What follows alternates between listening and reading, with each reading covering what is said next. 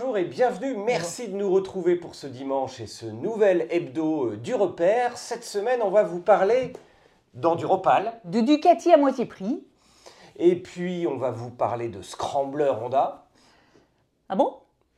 Ouais, et puis de V4 Et de- Multistrada. Ensuite, euh, il y aura aussi des motos à hydrogène. Ça, c'est euh, Ça, pas mal. On va vous parler naturellement de la MT10 qui revient en version euh, Euro 5. Et puis, eh ben, bien sûr, ce week-end, c'est le premier MotoGP de la saison. Tout à fait, au. Qatar. À très vite, tout de suite. C'est parti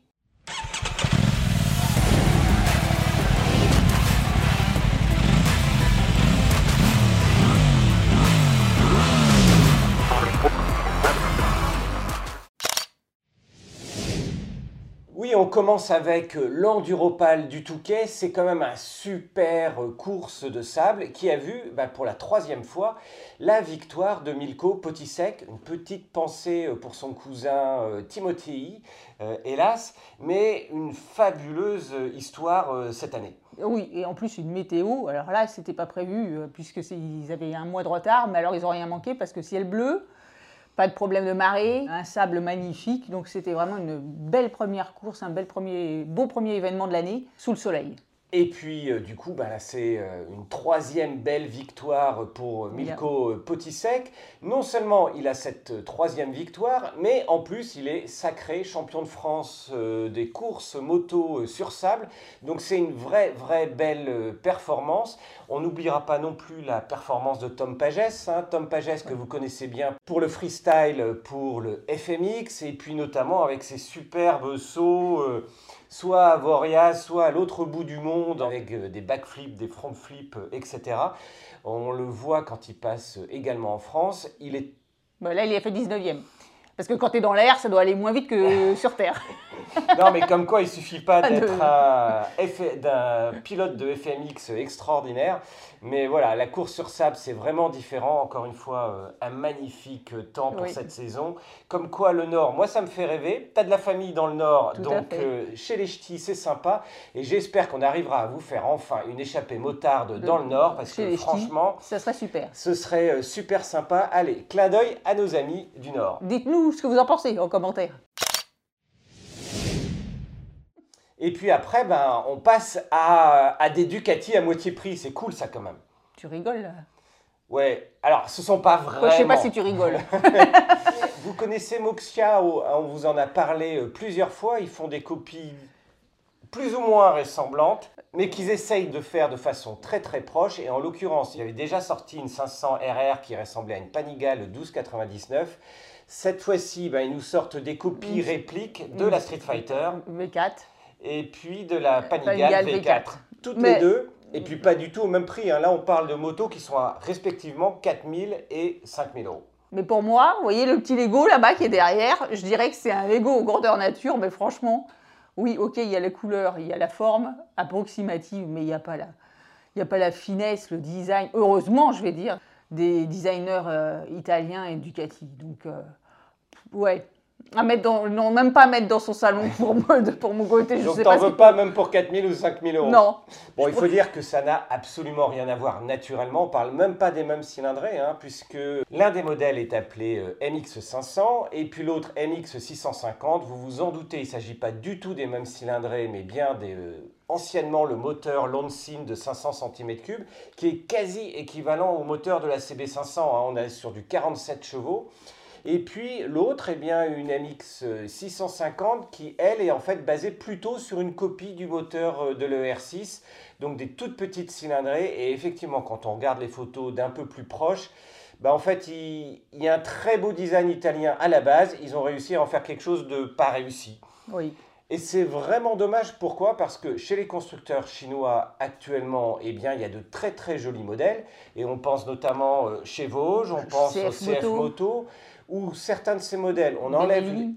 on enlève les badges, euh, effectivement, on les met à côté d'autres motos. Et c'est franchement pas évident de savoir qui est le constructeur chinois, qui est le constructeur japonais ou un constructeur européen, si on s'en tient compte uniquement à la qualité de finition ou à la vision extérieure. en sortie d'usine.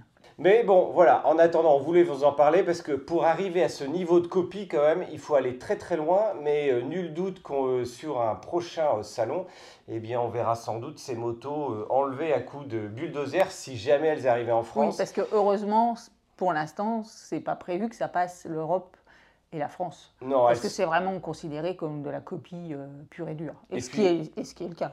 Et puis rien ne dit qu'elles sont tout simplement Euro Homologué. 5. Ça, oui, alors ça, n'en parlons pas.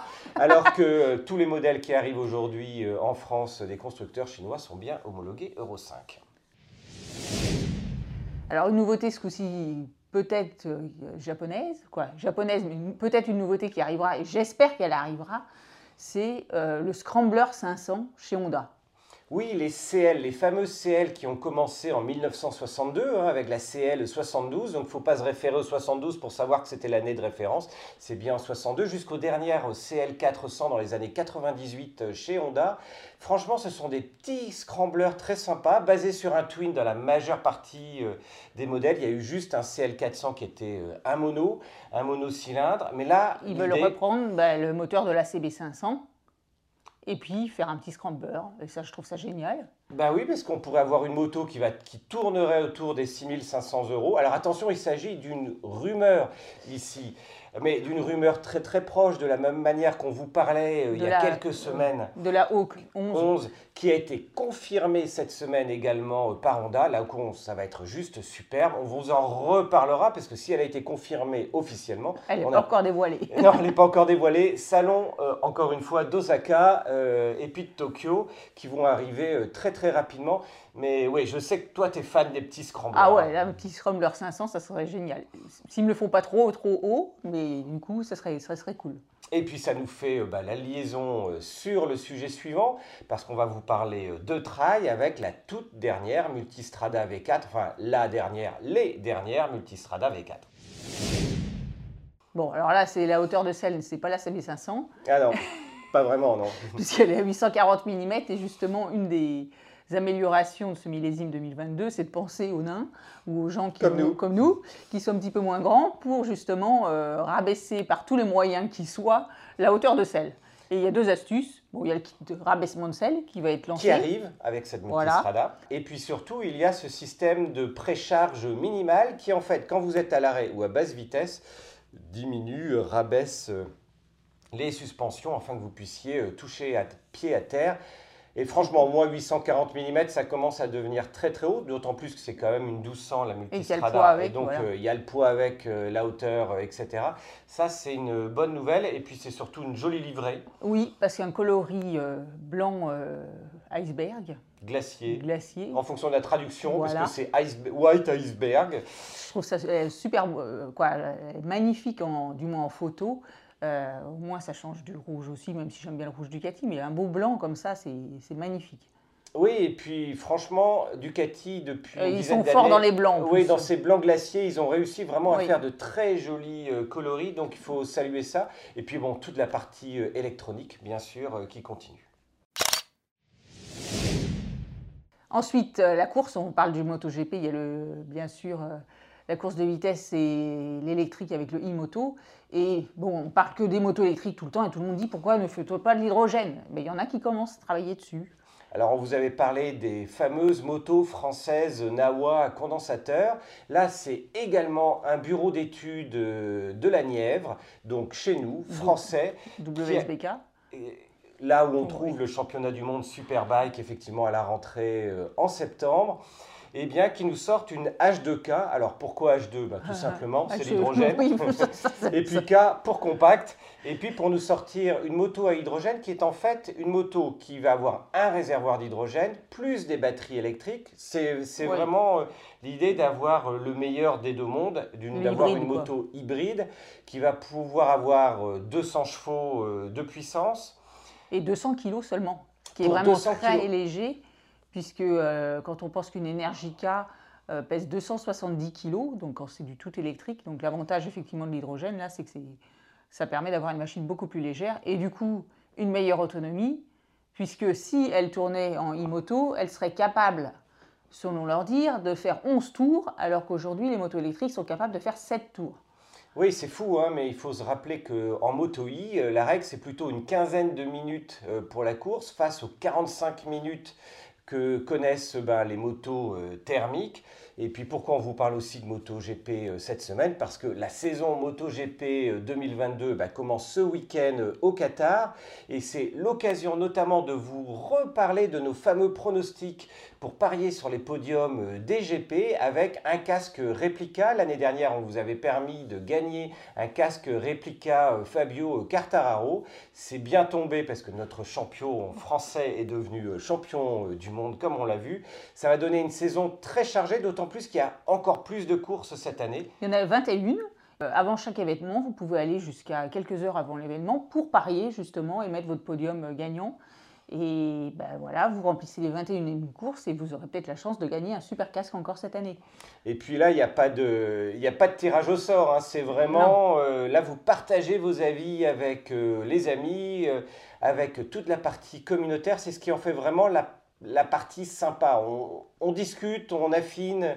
Il y a les pronostics par rapport à toutes les actus qu'on donne également sur les essais et sur les qualifs pour vous aider au maximum à gagner des points sur chaque course. Et enfin, on va finir par euh, l'essai de la semaine, la ah. NT10. Oui, la NT10 qui revient enfin en 2022. Pourquoi elle revient? Elle n'était pas vraiment partie, mais elle revient en tant qu'Euro 5.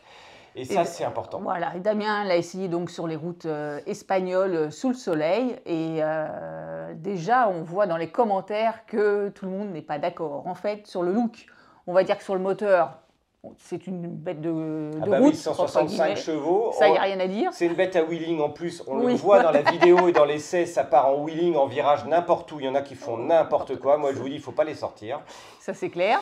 Bon, donc ça, on va dire que euh, c'est le moteur, il n'y a, y a, rien à dire. Le look, eh ben là, c'est on aime ou on n'aime pas. Bah, le MT hein, chez euh, bah, Dark Side of euh, Japan chez Yamaha, c'est franchement, on comme dit Sandrine, on aime ou on n'aime pas. La MT10, l'ancienne version sortie en 2016, avait vraiment ce look Transformers. Là, ben, franchement, personnellement, je trouve que c'est mieux. C'est En plus, il y a une très jolie signature LED. Mais encore une fois, vous nous direz ce que vous en pensez. Pas tellement ici, mais surtout sur l'essai euh, complet qui est très long et complété par l'essai écrit sur le repère. Donc Damien a adoré, David aime mieux. Moi, j'aime pas. Vous voyez, comme ça. Tous les avis euh, sont permis. Et heureusement, parce que sinon, il n'y en aurait pas assez pour euh, chaque constructeur. Bon ben voilà, on a fait le tour de cet hebdo du repère. Merci de votre fidélité de nous retrouver euh, chaque semaine, chaque dimanche. Et puis d'ici la semaine prochaine, où on vous concocte déjà quelques actualités qui sont bien sympas, avec encore des nouveautés. Ciao. À ciao, salut. À la semaine prochaine.